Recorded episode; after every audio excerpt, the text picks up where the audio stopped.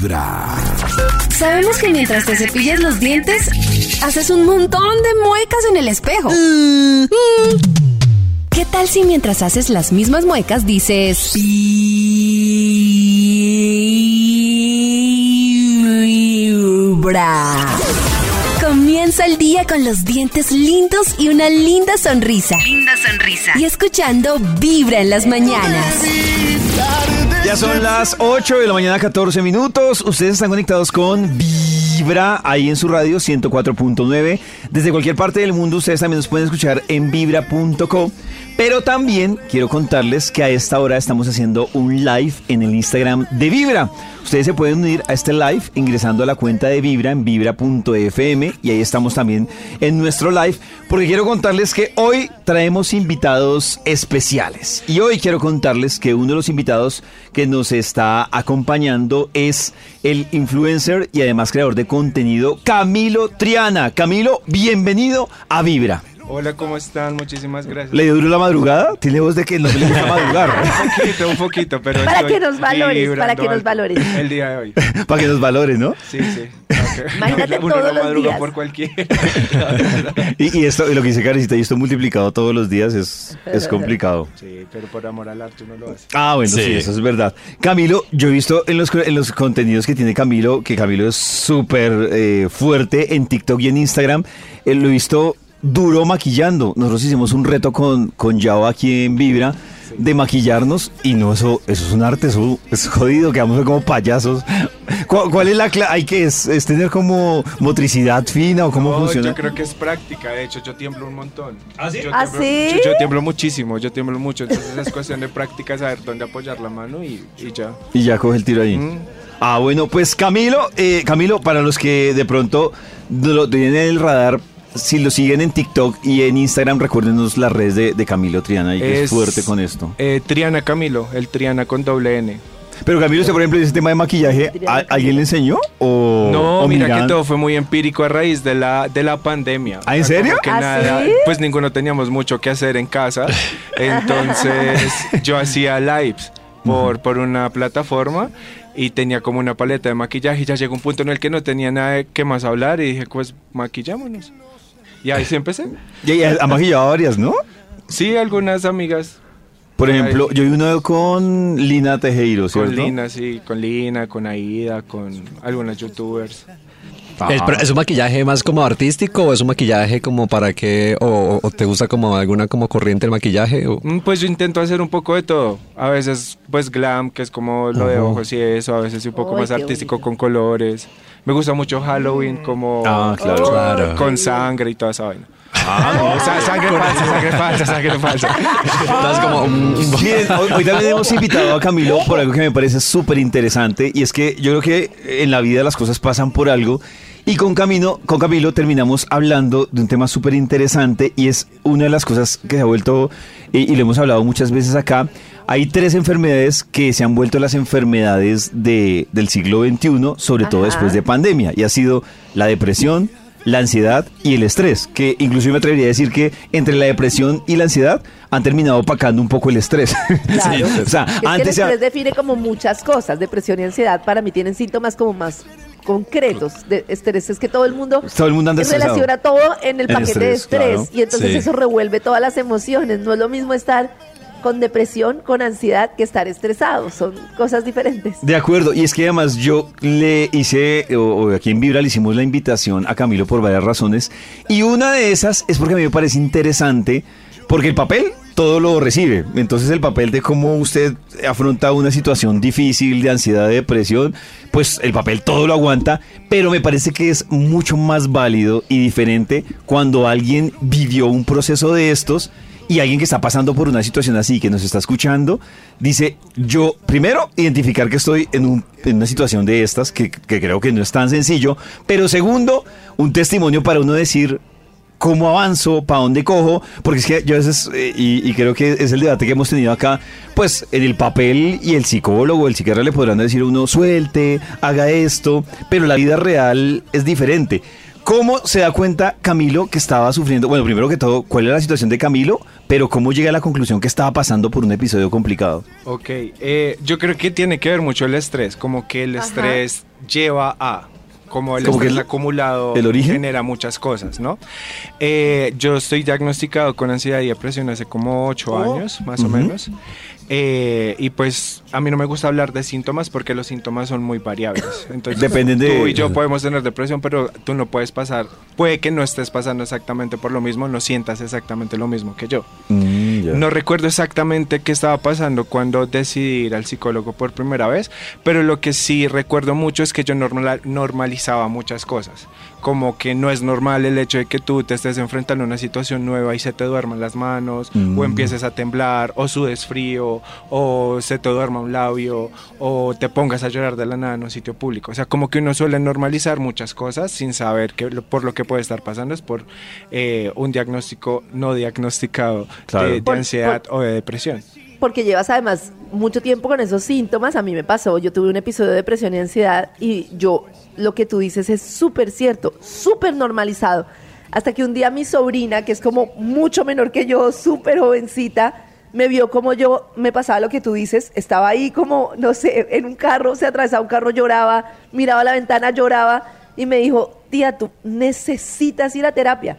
Y si ella no me lo dice, yo no caigo en cuenta de una cantidad de cosas que no eran normales, pero que ya las había como asimilado como parte de mi vida. De hecho, ahora que lo mencionas, ya me acordé por qué fue que fui al psicólogo la primera vez y es porque es- estaba saliendo del trabajo hacia mi casa Sí. y estaba esperando el bus que me llevaba pues hasta mi casa y no pasaba. Y creo que me demoré mucho tiempo y el estrés de que no pasara el bus más el cansancio de salir de trabajar hizo que me pusiera a llorar ahí en la parada del bus.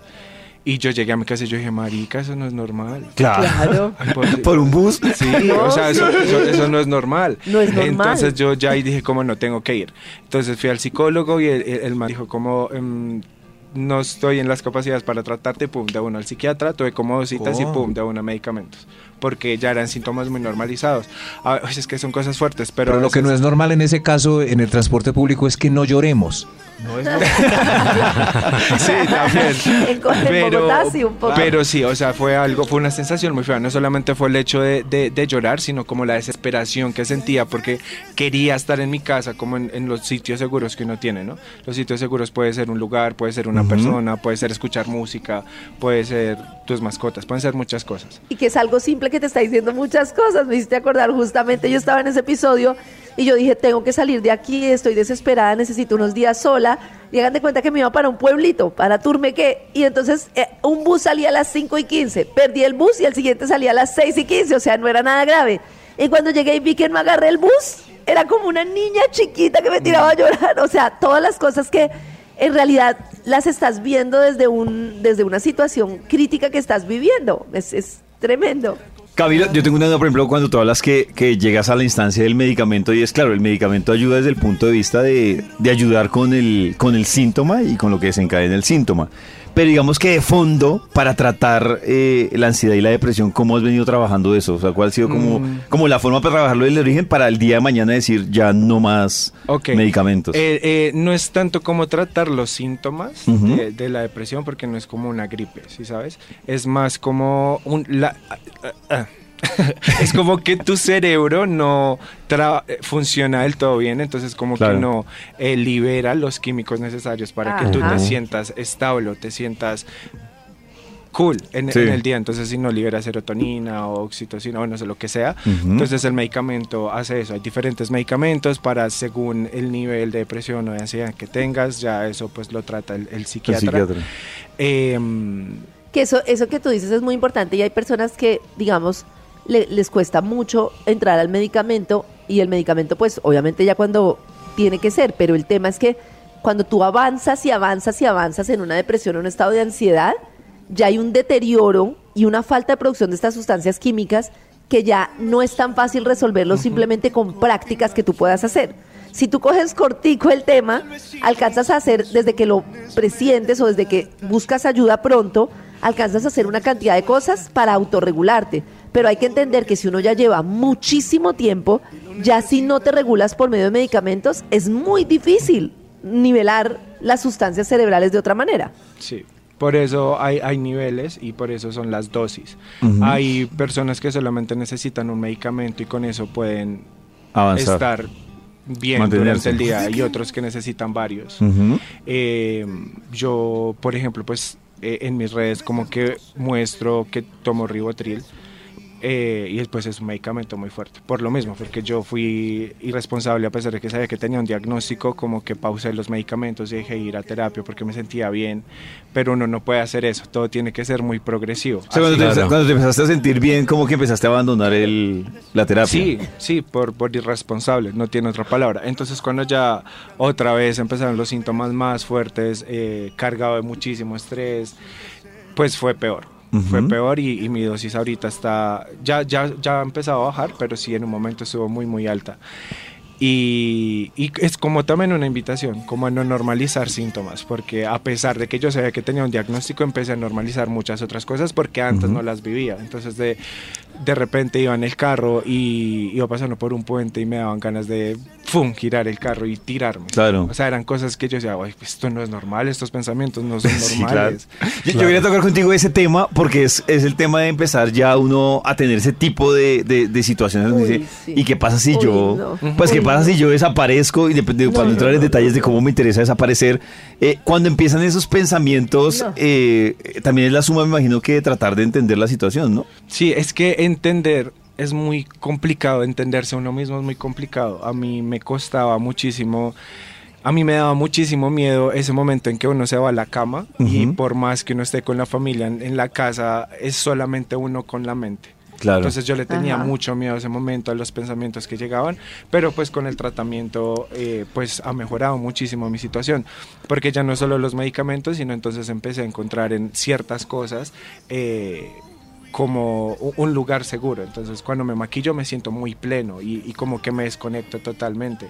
Ahorita con el tema del ejercicio que me costó muchísimo tomar esa rutina porque tenía ansiedad social, porque me daba miedo preguntarle a un entrenador cómo se hacía un ejercicio, pero cuando ya empecé a perder esos miedos el ejercicio ha sido un lugar en el que puedo liberar muchas cosas y salgo muy tranquilo y más, o sea, a pesar que estoy cansado me siento recargado de energía.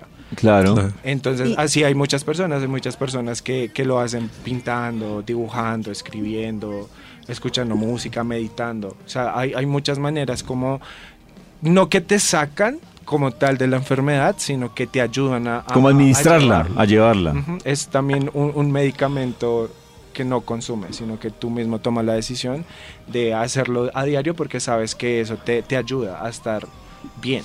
A mí me parece increíble que en nuestro sistema educativo nos enseñan tanto, es que tienes que hacer la tarea, tienes que lograr el objetivo, tienes que hacer esto, tienes que hacer esto, una cantidad de cosas externas y no nos enseñan una cosa tan básica como cómo funcionan las actividades del cerebro. Y cuando tú empiezas a conocer te das cuenta que dormir, socializar, eh, mm, ver la naturaleza, ver el sol, o sea que hay una cantidad de herramientas con las que tú puedes generar oxitocina, endorfina, serotonina, una cantidad de sustancias que necesita tu mente. Y eso es como lo último que se ve en la vida, ¿no? Lo último es compartir con una mascota, lo último es un abrazo, lo último, primero usted, la tarea. Y es el primero o el último del curso. Lo hizo mal, es el último. Y entonces estamos ahí en una cantidad de cosas y tareas siendo infelices y con cosas gravísimas en nuestra vida y después del COVID con una cantidad de enfermedades mentales y ni siquiera sabemos detectar que estamos mal porque es que no les importa, o sea, nunca nos enseñan lo básico. Es absurdo. Sí, claro, y que eh, eh, el como meternos tanto en la cabeza el hecho de que tienes que y tienes que y tienes, Tienes que, que. te aleja muchísimo de ti, sino Ujú. te ponen las responsabilidades antes que la persona. Y nadie sabe lo que tú dices, cómo se siente cuando uno está manejando y se quiere lanzar literalmente. Yo me acuerdo que cuando yo estaba en la etapa más fuerte de mi depresión, yo estaba sangrando mucho, tenía un problema con mi útero, estaba muy grave. Y entonces, por salvar el útero, eh, fui donde un médico, digamos, como homeópata, yo qué sé, y me dio sepia, que es un medicamento muy fuerte, y eso me agudizó. Y yo recuerdo lo que tú dices de estar atravesando un puente para regresar en mi, para mi casa y las ganas de girar el carro para tumbarme del puente, eso fue lo que me hizo parar. Yo dije, o sea, si yo hubiera podido, yo me hubiera lanzado del puente. Yo no quiero estar en esta vida con esta sensación, no quiero ir más así. Y yo con hijas y todo, y yo decía, no me importa, no quiero despertarme otro día más con este sufrimiento, yo me quiero morir. Y lo único que yo quería era morirme, morirme, morirme. Y cuando tú llegas a ese punto, uy, es, Dios mío, Camilo, muy eh, duro. a propósito de esto, digamos que obviamente, y hablando un poco por ejemplo, de la, de la canción que, que estábamos nosotros conversando antes de la entrevista de Carlos Rivera, es cómo tomas tú la decisión, porque eras muy fuerte en redes, pero entonces tú en redes anuncias como un cambio radical, primero de retirarte por un tiempo de las redes, pero también haces el anuncio de volver a tus, eh, con tus papás. Digamos que de alguna forma eso se convertía como en un refugio para trabajar el tema o porque este tipo de decisiones de, pues más o menos era desconectarse de lo que era tu trabajo en ese momento y volver a la casa de tus papás. Eh, pues primero fue como que me tocaba, porque ya estaba en un punto en el que no podía permanecer solo. Entonces fue como una recomendación de mi psiquiatra. Y bueno, me dijo como Cami, necesito que estés acompañado, porque ya el medicamento hace su trabajo, pero tú necesitas estar acompañado, necesitas que alguien te recuerde lo que eres, necesita que, que ver a otra persona cuando estés, pues te despierta esa parte de tu perro, porque necesito que te llenes eh, la mente de que no estás solo. Entonces, pues mi primer salida fue mi, mi familia. Fue una decisión muy difícil porque pues yo ya estaba acostumbrado como a mi independencia y a mis tiempos y a mi ritmo y pues mi hermana estaba estudiando, entonces como que fue complicado y tenía muchos miedos porque tampoco me gusta mucho, no me gustaba ahora, ya, ya me vale un poquito más de... No quiero decir pero ya me importa un poco menos.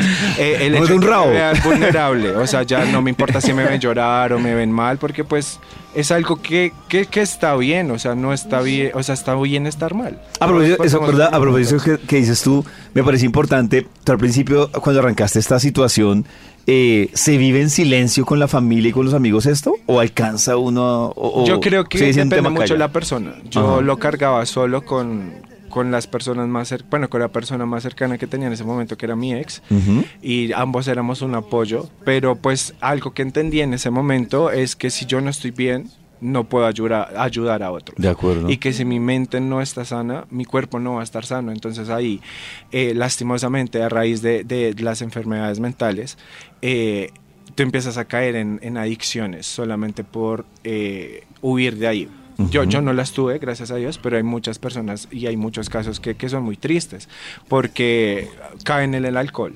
Entonces el alcohol es un depresor y si tú estás deprimido pues los bajones Peor. son más fuertes Claro. y los medicamentos dejan de servir. Caes en droga solamente por escaparte por un momento de la realidad, en el sexo, en bueno en mil cosas que, que se convierten al final en, en algo malo. Y de lo, Entonces que, de lo que tú dices, hay una cosa que es que los, las- los momentos más fuertes que llevan a estas personas a estados de ruptura delicados es que te pase algo que, tú, que te excede, o sea, que tú sientes que no puedes con eso, que sea de repente, o sea, te pasa algo que tú no esperabas y lo que lo hace más grave es que estés solo o que te sientas solo y eso no nos lo dicen. Y uno trata mucho de salir de la depresión y de la ansiedad solo. Y no sé si te pasó, pero por lo menos a mí con el tiempo me demostró que lo único que me iba a sacar era generar redes de apoyo y empezar a, a hacerlo como con gente que sola no iba a poder, sin ayuda no iba a poder. Sí, esa red de apoyo es muy importante porque pues no tiene que ser su familia.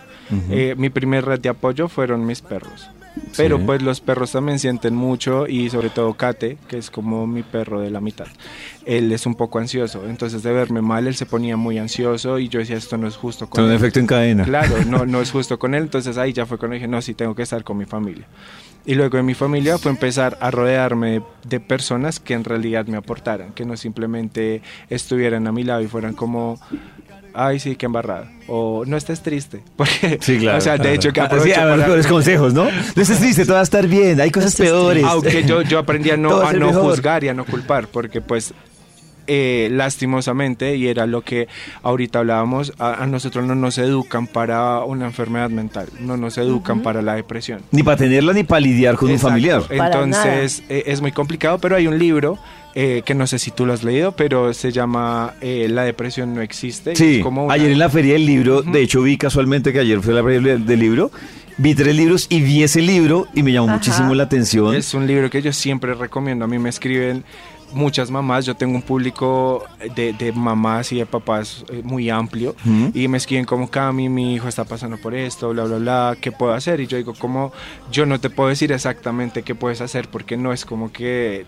sirva todo. De- depende de la víctima, todos. Exacto. claro. Claro. Pero sí te recomiendo que te leas este libro. Es un libro que a uno se lee muy fácil porque Juan Carlos hizo un trabajo excelente a la hora de, de- de la redacción y es un libro que te regaña de manera positiva. Es como, hey, no hagas esto porque esto está mal. No está bien decirle a alguien, pero mira todas las cosas buenas que Pero tienes. Lastimosamente la depresión Todo lo que hace todo el mundo. o la ansiedad o todo este tipo de temas a ti te cegan, que tú puedes ser la persona más exitosa, puedes tener plata, puedes estar con tu pareja de muchos años, pero hay momentos en que estás tan abajo emocionalmente que nada de eso te O sea, llena. o sea, es que me llamó la Y que atención, todo el mundo, dice- lo- todo lo que la gente te dice es como lo, lo que menos deberían decirte en ese momento. Mira todo lo que tienes, porque como que lo que hace es perderle sentido a lo que estás sintiendo, que es muy importante. Es como decir que lo que estás sintiendo no es válido.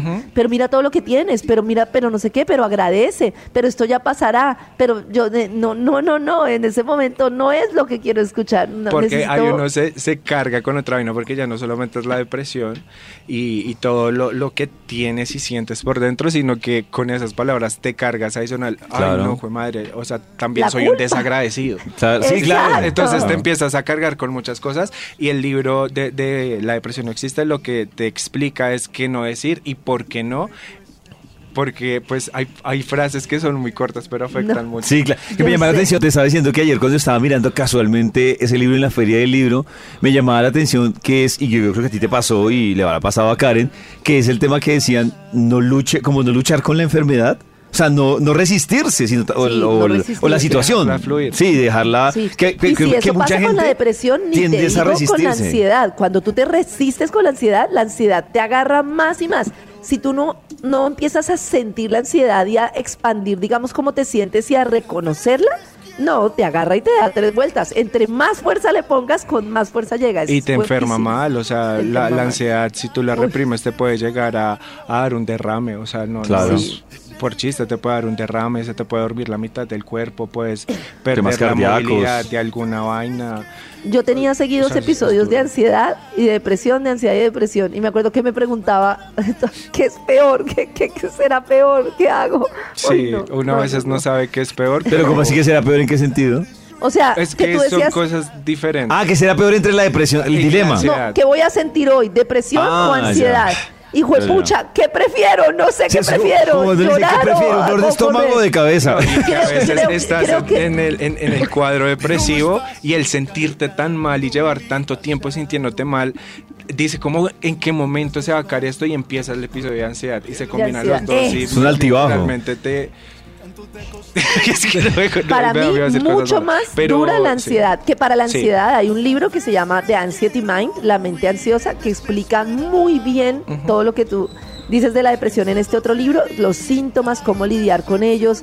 Es un señor médico que se ha dedicado a estudiar cómo la alarma de la ansiedad se siente en el cuerpo y cómo empezar a trabajarla. Es también, uy, a mí me ayudó muchísimo ese libro. Camilo, así como tú llegaste y nos contabas mm, al principio, y es como, para mí era- me costaba identificar que esto significaba que estaba, o sea, que era algo anormal.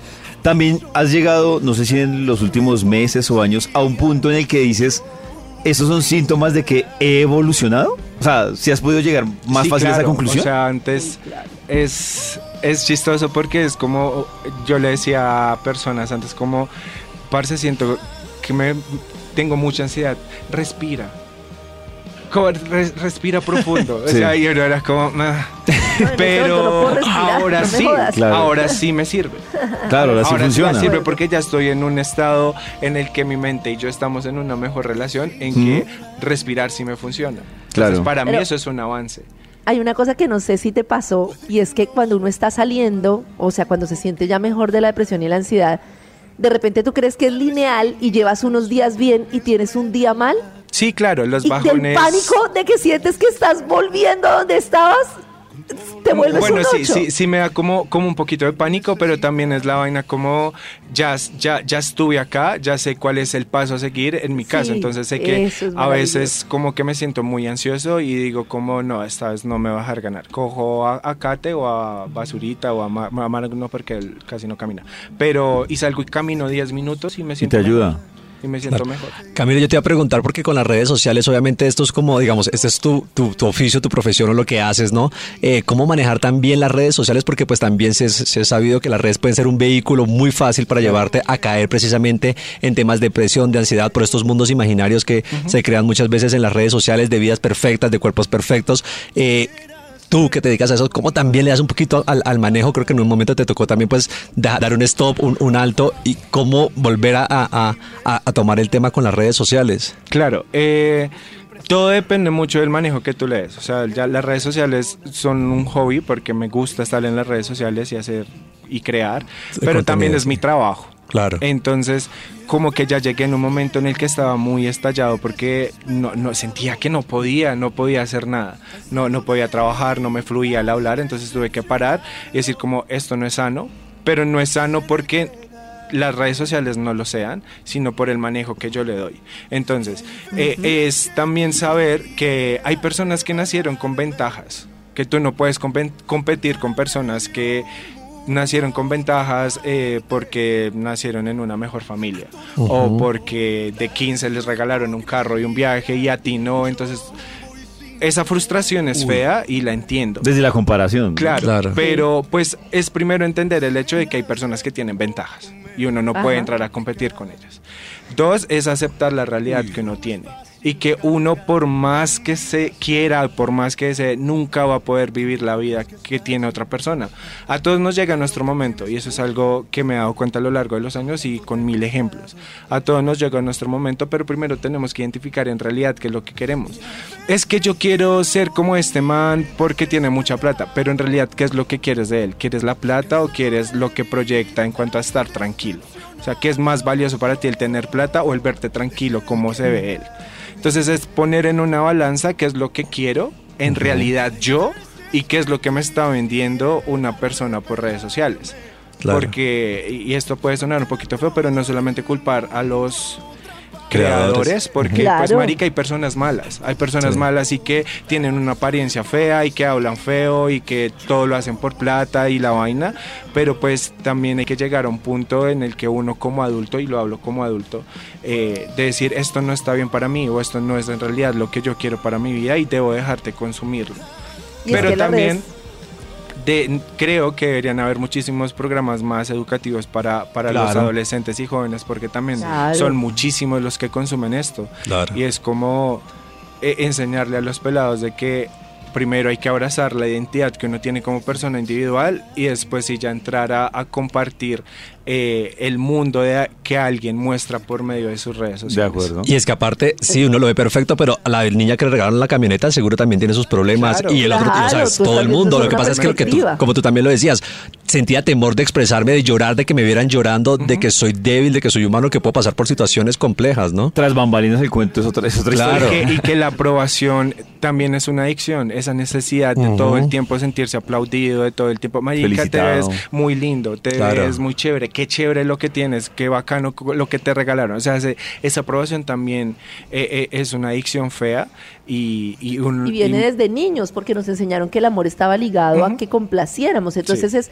lo primero es tener nosotros salud mental para enseñarles a los niños de mil maneras que lo que hagan o dejen de hacer no está poniendo en, en tela de juicio el ser amados o el ser aceptados. Fíjate que lo que dices de las redes, a mí siempre en todas las charlas siempre me mencionan, no es que las redes, es que las redes. Y es muy curioso que yo siento que a mí las redes, en vez de condenarme, me salvaron porque yo empecé a seguir una cantidad de psicólogos, especialistas, meditadores, eh, de diferentes fuentes que me daban una cantidad de información que en ese momento me sirvió muchísimo.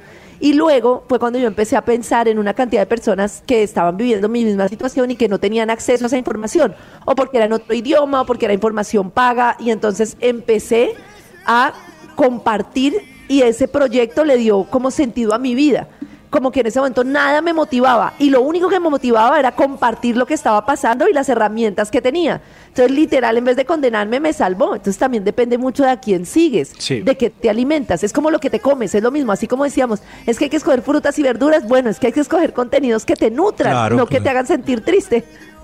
Exacto, yo, yo llegué ya a un punto y es lo que hago ahora en redes y es como yo trato de ser lo más transparente que puedo. O sea, si yo estoy triste, no voy a su yo ya no lo hago porque antes sí caía mucho en ese error de subir en una foto llorando y marica me siento una basura y no sé qué pero pues era también una manera como de canalizar esa Claro. tristeza que sentía De hacer y- catarsis. y, y hacerle saber a, a- a mi público como hoy, hoy no estoy tan bien entonces como que perdón pero pues ya entendí que eso no ayuda mucho pero hay maneras de comunicar que, no estás bien sin ser tan explícitos con un mensaje negativo. Entonces, eh, yo leí hace poco a alguien que decía como todos esos influencers o creadores que se la pasan eh, compartiendo mensajes de motivación están tan vacíos que en realidad es lo que quieren escuchar. Y sí. Hay momentos en los que yo cojo, hago una historia y hablo o pongo una foto y le escribo encima cosas que a mí me gustaría que me Claro, de acuerdo ese mensaje de motivación es lo que está reflejando uno que le me falta. lo doy a mí y se lo doy a los demás. Y, y son mensajes como, parce, necesitaba tanto leer esto. Y ya con eso digo, estoy haciendo algo bien. Sí, como un mensaje para mí mismo. Exacto, sí, claro. Es algo que a mí me Total. gustaría mucho escuchar y Exacto. por eso yo lo digo. Claro. Y como que luego esa energía de compartirlo en comunidad, todo lo- de recuperarse en comunidad, te da como fuerza, no lo sé explicar. Sí, sí, sí. Y, y que no es solo el tema de poner un mensaje motivacional, sino el ser real desde el punto de mi vida es con mi familia y mi vida es con mis perros y, y Claro. mi vida es salir de vez en cuando y mi vida son mis amigos del pueblo y es lo que más valoro. O sea, en realidad llegué a un punto en el que ya no me interesa estar rodeado de personas que no me sumen. Pueden tener 10 millones de seguidores, pero si no me suman, no están en mi vida y, punto. Porque no abro puertas a cosas que no me sumen. Camilo, yo tengo una, digamos que, y estoy totalmente de acuerdo contigo, y es que este tema que tiene que ver con, sobre todo, o sea, yo creo que temas de salud física, mental y emocional no se pueden tratar en todas las personas igual porque a todos se nos manifiesta súper diferente, en eso totalmente de acuerdo. Pero hablando de eso, si ahorita hay familiares de personas que están, que tienen episodios de ansiedad, de depresión, o incluso alguien nos está escuchando y dice, venga, yo también estoy en una situación así, ¿cuál es como la recomendación que tú le darías para empezar a, o sea, como para personarse con propiedad de la situación y empezar a darle manejo a esto? Porque eso es lo otro, ¿no? Uno resistirse a aceptarlo primero que todo y segundo a decir, bueno, ¿qué voy a hacer? O, y, y en el caso de un familiar que tiene un familiar, eh, una persona al lado con esta situación, ¿cuál es la recomendación que le das con lo que tú viviste, con lo que te tocó afrontar y con lo- el proceso que sigues eh, en estos momentos recorriendo? Eh, yo creo que lo primero es entender que el estar mal está bien, pero no está bien estar siempre mal. Entonces, como puedes tener tus momentos malos, llorar, permitirte, porque uno aprende mucho de eso. Porque lo que lo hace llorar a uno hoy no lo hace llorar de la misma manera mañana. Entonces, uno, eh, permitirse sentir, dejar que los sentimientos fluyan y a veces el llorar a uno lo hace sentir mejor. Entonces, por ahí está bien. Pero pues también saber que al psicólogo no van los locos. ¿no? O sea, yo, yo, yo pienso que... todo Que sigue siendo, ¿Tú crees que sigue siendo tabú a pesar Yo de, pienso de que todo eso? todo el mundo Claro. debería ir a terapia. las yo, tengo yo lo estoy siendo, convencida hoy en día de que todos tenemos algo por procesar y que el cambio cuando tú empiezas a procesar las cosas, obviamente es que hay gente que ha tenido muy malas experiencias con un psicólogo de todo y no es como todo, hay que buscar la no, y persona es con la que te chistoso sientas porque bien. uno como paciente se demora algunas citas y algunos eh, eh, profesionales para encontrar la persona con la que uno en realidad se llega a sentir. Con la que es el, sí, Y dice como aquí me quedo y, y aquí quiero es mi terapia, porque también uno como persona a veces no es lo mismo hablar con tus amigos o con tu pareja o con tu familia, hablar con un desconocido, Claro. porque sientes que el desconocido no tiene manera de juzgarte porque no Claro. sabe el, el contexto de muchas cosas. y luego esa persona además te salva. Yo hoy en día digo, literal, Sí. la terapeuta me salvó la vida. Entonces, eh, uno, el, el- el, eh, dejar sentir, o sea, saber que el estar mal a veces está bien. Dos, el saber que la terapia es necesaria para todos. O sea, todo el mundo debería ir a terapia porque todos necesitamos soltar cosas y procesar vainas. Y tres, es no dejarse llevar a las adicciones, porque las adicciones nos dan un momentico como de... de placer. Y después Placer vienen los bajones, vienen los sentimientos Peor. de culpa, Ujú. toda la vaina. Y cuatro, saber elegir a quienes se tienen en la vida. Aprender a soltar. Uno a veces dice, parce, pero es que llevo cuatro años con esta persona, no puedo terminar. No, si puedes, porque si la persona no te suma, no es una persona que deba estar en tu vida. Aquí debatimos mucho. Claro. Tocas un tema muy importante porque aquí debatimos, y creo que a ti te pasó en ese proceso, y aquí debatimos mucho que hay muchos que le dicen suelte. Pero entonces el tema es, no, yo sé que tengo que soltar, pero ¿cómo? Suelto, creo que es el proceso más importante a la hora de recibir el consejo, Y ¿no? por eso es el cuarto. Entonces, cuando tú te permites El sentir... cuarto, eso iba a decir. Por Dale. cuando es como un paso a paso. Uno, si tú te permites sentir, empiezas a encontrar la fuente de muchos sentimientos negativos, porque a veces la depresión no es que tú la padezcas o sea una enfermedad que te vaya a acompañar por siempre, sino simplemente puedes estar en un cuadro depresivo por la muerte de un familiar, de una mascota, por perder un trabajo, por Una terminar pareja. una relación, por, por, o sea, puedes estar en un cuadro depresivo. Entonces, el permiti- permitirte sentir hace que encuentres la fuente de ese sentimiento negativo y no es el hecho de haberlo terminado, sino que hay algo más allá, como el miedo a estar solo, al rechazo, traumas, bueno, en fin. Entonces, cuando te permites sentir, empiezas a entender muchas cosas. Dos, vas a terapia. En terapia aprendes a abrazar ese sentimiento y, y a enfrentarlo, a saber cómo se dejar, empezar a dejar ese sentimiento a un lado. Y en terapia entiendes que las adicciones no son buenas y cuando te empiezas a amar un poco más y a respetar un poco más tu salud mental, entonces empiezas a alejarte de cosas que no te hacen bien. ¿Qué pasa? Que a veces cuando uno está con una persona que lo lastima a uno, eh, es como terminar con esa persona, es como sentir eh, y padecer el síndrome de la abstinan- abstinencia, que es muy fuerte, porque entonces el cerebro te empieza a pedir estar con la persona que Claro. así sea mínimo, te hace sentir bien, entonces tú empiezas a dejar pasar abusos, maltratos, abuso psicológico, físico, lo que sea. Entonces, cuando entiendes eso, empiezas a aprender a soltar, como me duele y duele un Sí. un chingo y, y- y- y- lo lloras y lo sufres, pero entiendes que es un bien, que es un bien, que, que es una persona que no te está sumando. Por más que lo ames, por más que sientas, por más que lleven juntos recuerdos o vainas, pues si no te suma, tú lo empiezas a entender. O sea, me duele soltarlo, pero es lo mejor. Y cuando logras soltar una gran parte de ese sentimiento, dices como, fue madre, la tranquilidad que esto me dio, en realidad no la sentía hacía O muchísimo. sea, miras atrás y respiras Claro, profundo y dices, dices como, la logré. exacto. Entonces es, es como ese paso a paso, es chistoso porque tienes toda la razón, así como, pero sal de ahí, eso no te hace bien. Es- Es ¿Pero quién me saca? Exacto. No, es que el paso a paso es clave. Si tú estás en la primera etapa y dices, voy a mandar todo para el carajo y hoy mismo termino y estoy en la plena depresión, no he llegado a terapia y de todo, o sea, estás... No, eh, hay como un momento en el que ya sientes la fuerza para hacerlo. Entonces es como un paso a paso. Y lo otro es que me parece muy importante lo que tú dices cuando uno le dice a la gente de adicciones, la gente muchas veces dice, no, yo vivo bien mis emociones, yo no tomo, no nada. Hay muchas adicciones, la adicción al trabajo, la adicción a las redes, la adicción a muchas cosas. No solo es el alcohol, no solo son las drogas, hay muchas cosas que te muestran que Claro. estás haciendo una cantidad de cosas para evitar una emoción que al final está ahí como una olla express y que está creciendo y creciendo. Y, y lo chistoso es que el solo hecho de tu evitar, que es lo que te digo, ese momentico de estar solo con tu mente, es una adicción muy brava. Porque Muy uno termina teniéndose miedo a uno mismo. Claro. Ajá, Mira ajá. a los pensamientos al final de la noche. Pero ahora sí, yo soy como una cosa y te digo como... La ah, lograste. Somos una chimba. Eh, Eso que dice, y lo hablamos aquí hace incluso como una semana, eh, que yo escuchaba a una psiquiatra española y decía, la mejor forma de usted saber su estado mental de salud es este solo, sin música, sin televisor, solo. Todo en silencio y ahí vas a ver qué tantos demonios tiene. Y, y lo que dices tú, pues ya, ya, ya estás más tranquilo cuando estás Y cuando realmente solo. me siento triste, cojo el teléfono o ahora duermo con un cuadernito al lado y escribo. O sea, no, no intento escribir un libro o, o un guía paso, simplemente escribo lo que siento, escribo lo que siento y cuando estoy en un buen momento lo releo y digo como, "Mm, esto es una bobada.